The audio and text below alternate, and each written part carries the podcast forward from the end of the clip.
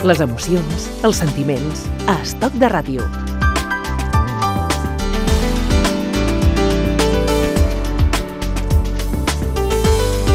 El que fem ara és destil·lant la vida. Quim Ortí. Quin paper van jugar els moviments socialcristians a les dècades dels 60 i 70 a les acaballes del franquisme en la lluita obrera i social per la democràcia? Com van contribuir al sorgiment i creació del moviment obrer que es va convertir en un dels principals opositors a la dictadura? Com era la vida quotidiana, el dia a dia dels protagonistes d'aquella història sense els quals no es podria entendre que avui dia visquem en un règim de llibertats? A Catalunya i en concret a Barcelona, aquelles veus i aquells sentiments bullien d'una forma especial al voltant del cinturó industrial de la capital catalana, l'anomenat Cinturó Roig. Per parlar de tot plegat ens acompanya a Estoc de Ràdio el president de la Fundació Utopia, Francesc Castellana, benvingut. Hola.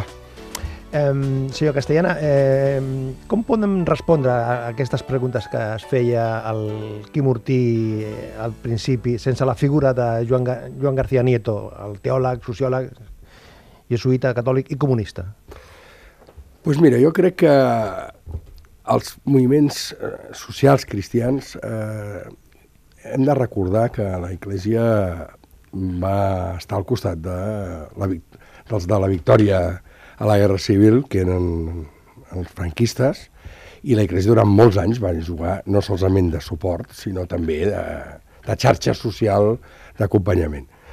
Els cristians, dintre d'aquest eh, moviment, eh, es van anar donant compte de les característiques reals del, i del paper del règim franquista respecte a les persones. Eh? I, per tant, la consideració humana i la consideració social eh, doncs d'alguna manera es va anar posant en qüestió. I van néixer dintre de la pròpia Iglesia eh, elements i persones doncs, que protestaven aquesta consideració eh, i, eh, de les persones i aquesta consideració social i a la vegada aquest paper de la jerarquia catòlica a favor del franquisme. Aquestes persones, eh, emblemàticament en Joan García Nieto, en Fonso Carlos Comín, eh, d'alguna manera, però també moltes eh, persones de treballadors de, de la JOAC i de la UAC, doncs d'alguna manera es van anar fent una xarxa, es van anar incorporant a la resistència i van anar confluint amb el moviment comunista eh, i amb altres eh, eh, moviments socialistes, amb l'oposició antifranquista, amb la resistència antifranquista, i va començar a, a organitzar-se. I de quina manera ho van fer? De quina manera van ajudar a impulsar les veus i les accions opositores al, al franquisme? Bé, doncs mira, la, a veure, comissions obreres, sense explicar la camotxa, no s'explica comissions obreres. La camotxa? Eh? La camotxa és una mina, Astúries, eh, on van néixer la forma organitzativa de les comissions obreres era un intent en aquell moment de, de no només lluitar contra el franquisme, sinó de constituir un nou tipus de, de moviment social polític capaç de confrontar-se amb el franquisme en la resistència.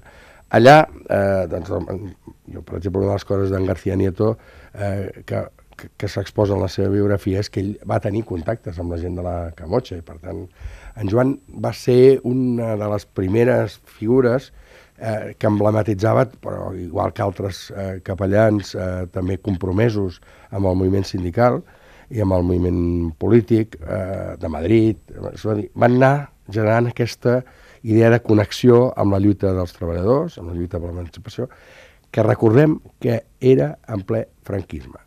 El franquisme no és un concepte testimonial, històric, sinó que era una realitat que et posaven a la presó per defensar els interessos dels treballadors, per, per defensar el dret de vaga, per defensar les llibertats públiques, eh, d'alguna forma estava prohibit no, no només eh, d'alguna manera actuar... Pensar. Sinó pa, quasi pensar si descobrien que ho deies, que ja és alguna més que pensar, que és parlar.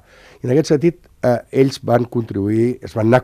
És a dir, jo crec que es va donar una relació, eh, i no podríem parlar de comissions obreres, ni de la UGT, ni de, ni de la vinculació amb els moviments cristians sense ser conscients eh, de que es va anar donant una confluència natural a la fàbrica, a la, al barri, a la, a, la vida, a la vida real. Es van anar permeabilitzant i les desconfiances que molts cristians van tenir amb, amb, amb els comunistes, doncs, també, eh, i amb els moviments eh, obrers, eh, fruit de la situació de la Guerra Civil, van anar perdent aquella eh, recança, aquella falta d'entendre-s'hi, de, eh, perquè l'enemic va, va ser cada vegada més el franquisme, i cada vegada els va unir més la defensa de la condició humana i la condició dels treballadors. I aquesta comunió, si em permet l'expressió, es concentra a banda de, de Barcelona a municipis del voltant d'una forta tradició i activitat industrial. Estem parlant del Baix Llobregat. Exacte. A, eh, a, a veure, hem de ser conscients que a tot això es dona en el marc, com, com dèieu a la introducció dels anys 60-70, i els anys 60-70 el Baix Llobregat canvia de pell i de cos. D'una societat agrària amb, amb industrialització textil primària passa a ser una societat eh, on s'instal·la la SEAT, eh, on es comença a produir un moviment eh, migratori important d'altres zones de l'Estat, a eh, Catalunya, i la comarca en general potser es multiplica per 3 o per 4, però ciutats com Cornellà es multiplica la població per 7 és a dir, que es canvia la pell, es canvia el cos, eh, la, la, cultura, la, la cultura inicial, la nova cultura, i fa falta de persones que integrin, que cohesionin. I aquí els moviments socials cristians van ser elements claus. I en aquest canvi de pell i de cos, quin paper va jugar García Nieto, que recordant que es va traslladar als anys 60 a Cornellà, al barri de Sant Ildefons. Joan García Nieto eh, és un personatge singular, eh, que mere, mereix detenir-se amb, amb tres coses.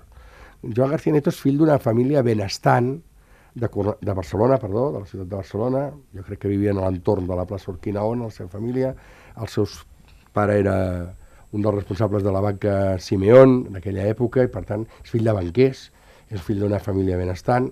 Per circumstàncies de la vida professionals es fa jesuïta, eh, la seva vocació de jesuïta el porta a estudiar a Deusto i a la London School of Economics, i és un personatge d'elevat nivell intel·lectual, d'un origen social no humil, però que pren un compromís amb, eh, jo crec que influït amb aquesta idea de, de Tomàs Moro, sobretot inicialment doncs, de l'humanisme i de la connexió amb les persones, pren un compromís social eh, de ben jove eh, i es preocupa per allò que es mou per la democràcia i per les persones.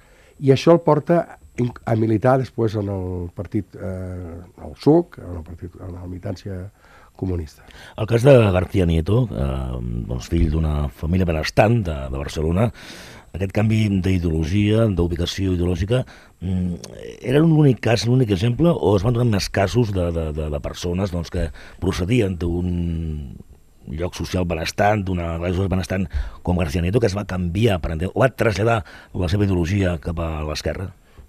singularitzarem una altra persona, amb Carlos Alfonso Comín, eh, que teòleg i persona doncs, també de, de, de, de, no d'un origen tan benestant potser com el García Nieto, però també, eh, són persones que la seva compromís amb la seva fe, però més que amb la seva fe com a concepte i amb les seves normes com a, no? com a gestió, que hi creien profundament, era el compromís amb les persones i amb la situació de les persones. I aquesta, aquest tipus de, de persones van liderar una renovació dintre de l'Eglésia. I quin paper van tenir a, a la posada en marxa de comissions obreres aquí a Catalunya? Clau.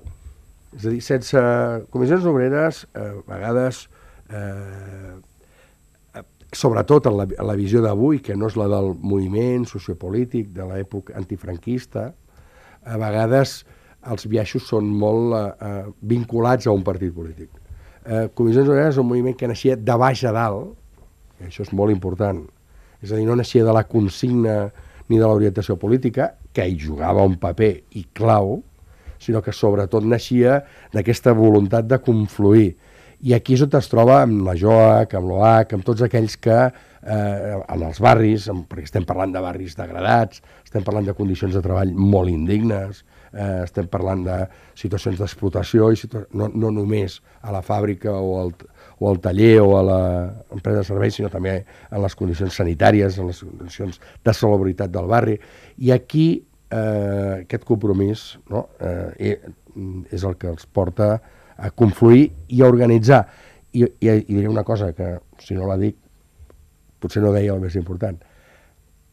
Segurament van obrir les portes dels espais de la Iglesia per poder fer les trobades clandestines que van permetre... Jo, personalment, em vaig formar a l'Església de Cornellà amb cursos eh, amb 16 anys, 17 anys, llavors eh, estàvem als comitès d'institut i, i començàvem a militar políticament amb el García Nieto. És a dir, i els fèiem a, les, a la parròquia de Cornellà. És a dir, que la, la, les reunions es feien... Eh, algunes de les reunions es feien, les que no es feien a, la, a les condicions de seguretat... A la muntanya, anava a dir? A la muntanya, sí. Algunes es feien a la muntanya, algunes es feien doncs, amb, amb, en zones periurbanes, eh, algunes es feien, a les, moltes d'elles es feien a les pròpies esglésies. I no hi havia conflicte en, entre els, els, eh, aquests, eh, aquesta gent que estava al barri i la jerarquia eclesiàstica? Hi havia conflicte? Hi havia... Bueno, per exemple, en García Neto va patir durant molt de temps que els eh, capellans, diguem-ne, de, de les parro diferents parròquies eh, el veiessin més com un possible problema que com una eh, opció doncs, que els agradés. Era un Això volia dir que estaven en contra de les coses que defensaven en Joan García Nieto? Alguns sí i alguns no, però la por de tots era, eh, feia que hi hagués eh, una crisi. Però en Joan García deia misses. És a dir, per tant, eh, en, els, eh, en Joan García Nieto era un home que el voldria posar en valor, que feia tres coses a la vida molt importants. El seu compromís amb la fe, eh, ell deia missa, el seu compromís en la societat, ell doncs d'alguna manera es vinculava tant amb l'educació, que va ser professor de SADE, de temes laborals, com de, en l'escola sindical primer de maig de Comissions Obreres del Baix Llobregat, però també amb, amb, amb, anava per tota Espanya explicant doncs, els canvis del treball i el món del treball, eh, amb una tercera no menys important, ell dedicava un terç també del seu dia al compromís amb la gent més eh, exclosa, drogodependents, amb situacions familiars. Ell cada dia feia les tres coses i no les oblidava mai que anaven juntes. I això s'ha d'entendre per quan es diu que el Baix Llobregat va ser la punta de llança del moviment obrer no només a Catalunya, sinó també a la resta d'Espanya, en determinats moments? Jo crec que el Baix Llobregat va ser un referent, m'agrada més. Sí, perquè el Vallès Occidental també, déu nhi A mi m'agrada més ser un referent, va ser un model de l'organització social de, la, de baix a dalt, on eh, moltes vegades els partits, eh, els, els nostres partits, eh, tenien dificultats a entendre que prioritzàvem les decisions i, i les possibilitats de mobilització que ens deien les fàbriques i ens deien les persones que hi participaven, per tant, era un referent d'acció de baix a dalt, d'acció de masses, d'acció compartida, de no, de no prendre riscos, i això és molt important en aquest moment, de no prendre riscos col·lectius si no els podíem assumir col·lectivament. Això, a vegades, els partits en altres zones, doncs, la prioritat, la consigna, eh, condicionaven més l'organització. Vostè parlava abans de l'Alfonso Comín, d'Alfons Comín. Mm, García Nieto i Comín van tenir una relació molt estreta, no? Van formar part, eh, eren... Jo crec que no podríem parlar eh, mai de, de, de, de, dels dos sense parlar de l'altre. Comín, Alfons Carlos Comín era una persona que tenia una, una, una capacitat intel·lectual i una capacitat de, creativa i una capacitat d'aportació de contingut molt alta i era una persona respectada eh, per, per tothom, inclús temuda per alguns jerarques de la, de la, de la Iglesia, pel seu... Temuda? Eh? Sí? Temuda, temuda. Temuda, sí. Parlaven, en aquells temps jo no, no puc comprovar-ho, i per tant ho dic com una informació de segona, eh? que el cardenal Joany, quan es tenia que reunir amb el Comín, sempre portava alguns teòlegs, perquè li feia por la conversa mm, i si, i si dic Jovany equivocadament, perdoneu-me, ja també és l'edat, el que estava abans, però jo crec que era en Jovany. I això és el que es deia, era veritat o no, era un bulo, no ho sé, però en, eh, tenia una solvència i una reputació de, de teòleg i de persona no? amb capacitat de creació intel·lectual molt alta. I també estudi del món del treball, sociòleg, és a dir, molt important. En García Nieto també era, com ja he dit, amb una gran formació i amb una gran solvència, però era més compromís, era més actiu. I tots dos, i acabo, van coincidir a la càtedra de l'Institut d'Estudis Laborals a ESADE, que és una, poc, una cosa poc sabuda o poc reconeguda, però que va ser dissolta perquè per pressions d'en Jordi Pujol i Soleil i en Carlos Ferrer Salat conjuntament, que van fer que desaparegués. Eh, eh, de, del, del, de, de ESADE. Llavors van, vull dir que la seva unió i el seu compromís i la seva acció són indissociables. Vostè parlava abans de les reunions clandestines que es feien a les, a les esglésies. També Comín i García Nieto es reunien moltes vegades a casa de, de Comín i en una d'aquestes reunions va haver-hi la irrupció de la policia, no? Sí, però exactament jo no, no us ho podré... No? No, no, no us ho podré eh, desenvolupar, però sí, sí, i, i, i pel que sé hi havia bastantes més persones, vull dir que era una coordinadora molt àmplia i transcendia del moviment cristià en, en, en, aquesta, en, en aquest fet concret. No? I sembla que eh, García Nito no va arribar a entrar a la presó. No. Comín sí. En, en Joan no, no va arribar mai a la presó, però sí que s'ha de dir dues coses d'en Joan que són molt importants.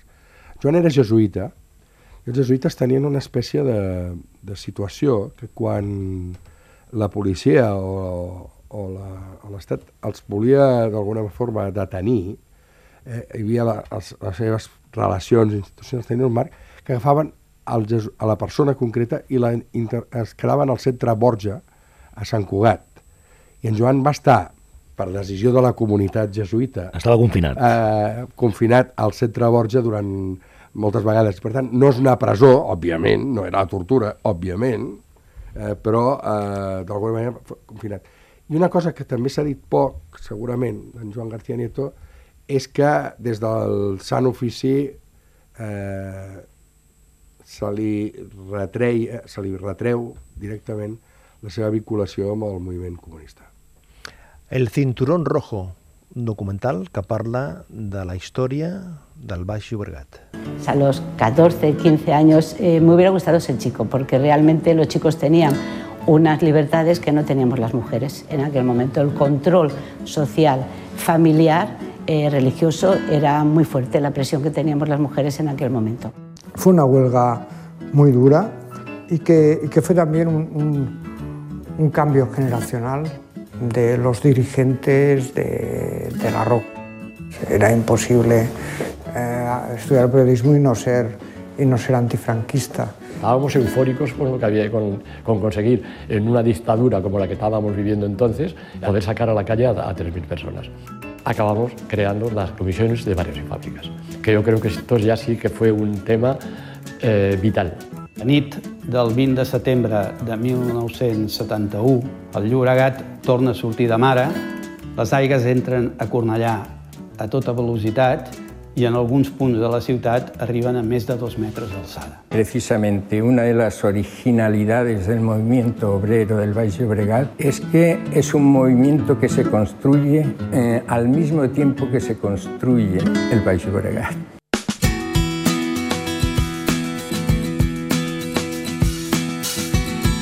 Estoc de ràdio, un magatzem d'històries.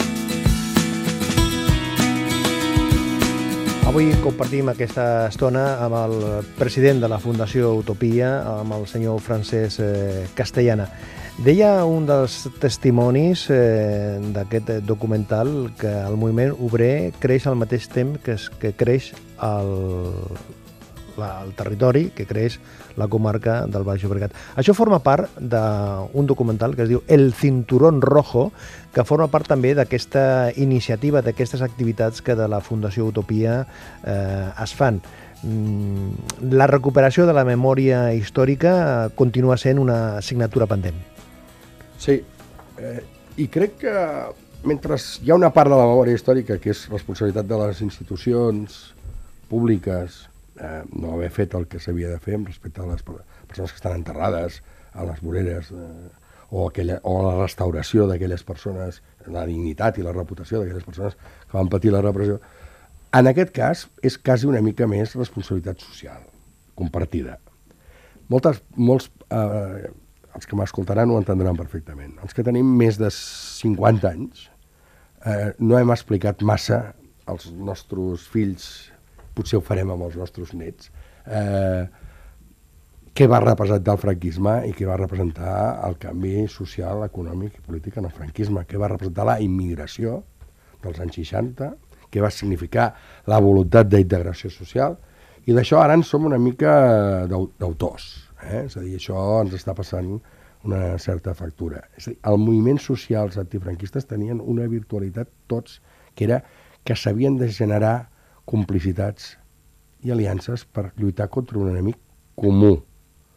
Fonamentalment era el moviment obrer, era el moviment veïnal, però també es van anar donant entitats democràtiques, es van anar transformant les entitats, es van anar creant assemblees democràtiques. Al Baix Llobregat eh, ho, li passa tot en 10 anys creix quatre vegades, Cornellà set, eh, i d'alguna manera aquesta construcció social de la nova realitat es fa al mateix moment que es construeix el Baix Llobregat, com diu aquesta persona, el Cinturón Rojo. Jo crec que el Cinturón Rojo és una gran aportació de perquè són 30 veus concretes de persones senzilles que expliquen la seva vivència d'un moment històric, que això pot ajudar moltes famílies a parlar de la seva vivència concreta, de la seva no, realitat en aquest procés, perquè, com deia aquell, no? qui perd els orígens perd la identitat i n'agafa una que a vegades no sap quina és. El, aquest documental... Això que... jo. aquest documental, el Cinturón Rojo, que el trobem a la, a la xarxa, recomanable per tothom, no? Si això castellana... Jo crec que sí. Mm? Eh, lo, lo que passa és que estem en un procés d'intentar fer crèdits eh, pel sistema educatiu amb, una, amb un format més amable per, per, per joves i més eh, eh, que es pugui eh, assimilar. Però sí, és, és per tothom. I jo crec que tothom s'hi pot sentir reconegut eh, en aquella època i en aquell moment històric. Va dir Joan García Nieto que les lluites obreres de fa 100 anys i, la, i, i la, de, de homes i les, les homes i les dones que, de, que fa 50 anys no haguessin estat possible sense una opció utòpica amb, amb el nom que tenen vostès de la Fundació Utopia. Utopia és curiós perquè utopia normalment al món acadèmic s'associa a l'utopia comunista, però l'utopia de Tomàs Moros és, és anterior. Eh, en Joan García Nieto jugava, clar, jugava clarament amb aquestes dues idees, no? l'utopia de construir una societat més humana, més social, amb l'utopia doncs, de, de, de transformar i canviar el poder polític i posar-lo al servei dels treballadors. Ell, quan parlava d'utopia, de totes maneres, quan deia aquesta, això, es referia exactament al següent. Algú podia pensar, quan van morir en, un, eh, en l'entorn del primer de maig, unes persones lluitant per les 40 hores, que les 40 hores serien un fet social en el temps? No. En aquell moment era una utopia. A, a, a, va ser una realitat. Què, què, això té un missatge molt, molt profund. És a dir, allò que ets capaç de pensar per millorar la societat i per construir la societat pot ser una utopia, però si es converteix en un empeny social i en un compromís social, pot ser realitat i deixar de ser una utopia.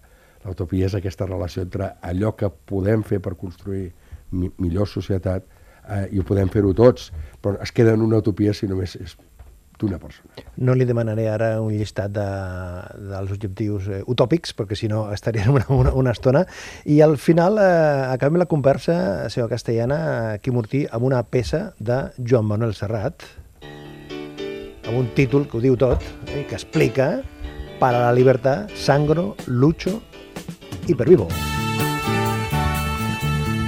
Francesc Castellana, president de la Fundació Utopia, gràcies per compartir aquesta estona i fins la propera. Moltes gràcies. Fins una altra. Quim Mortí, fins la propera. Fins ara.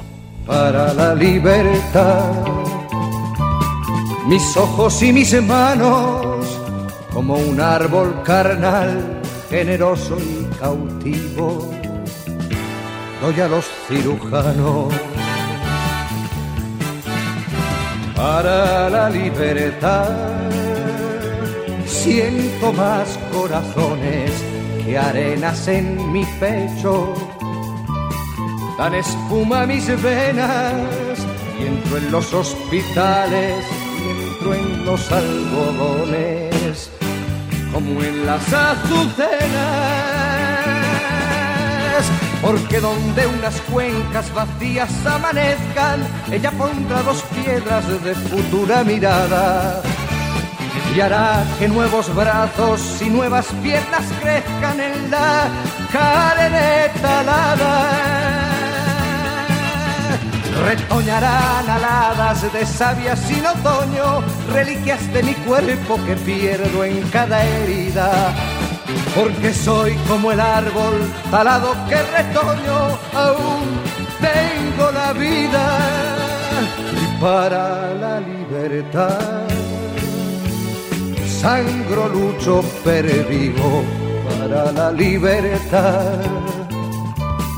Mis ojos y mis manos, como un árbol carnal,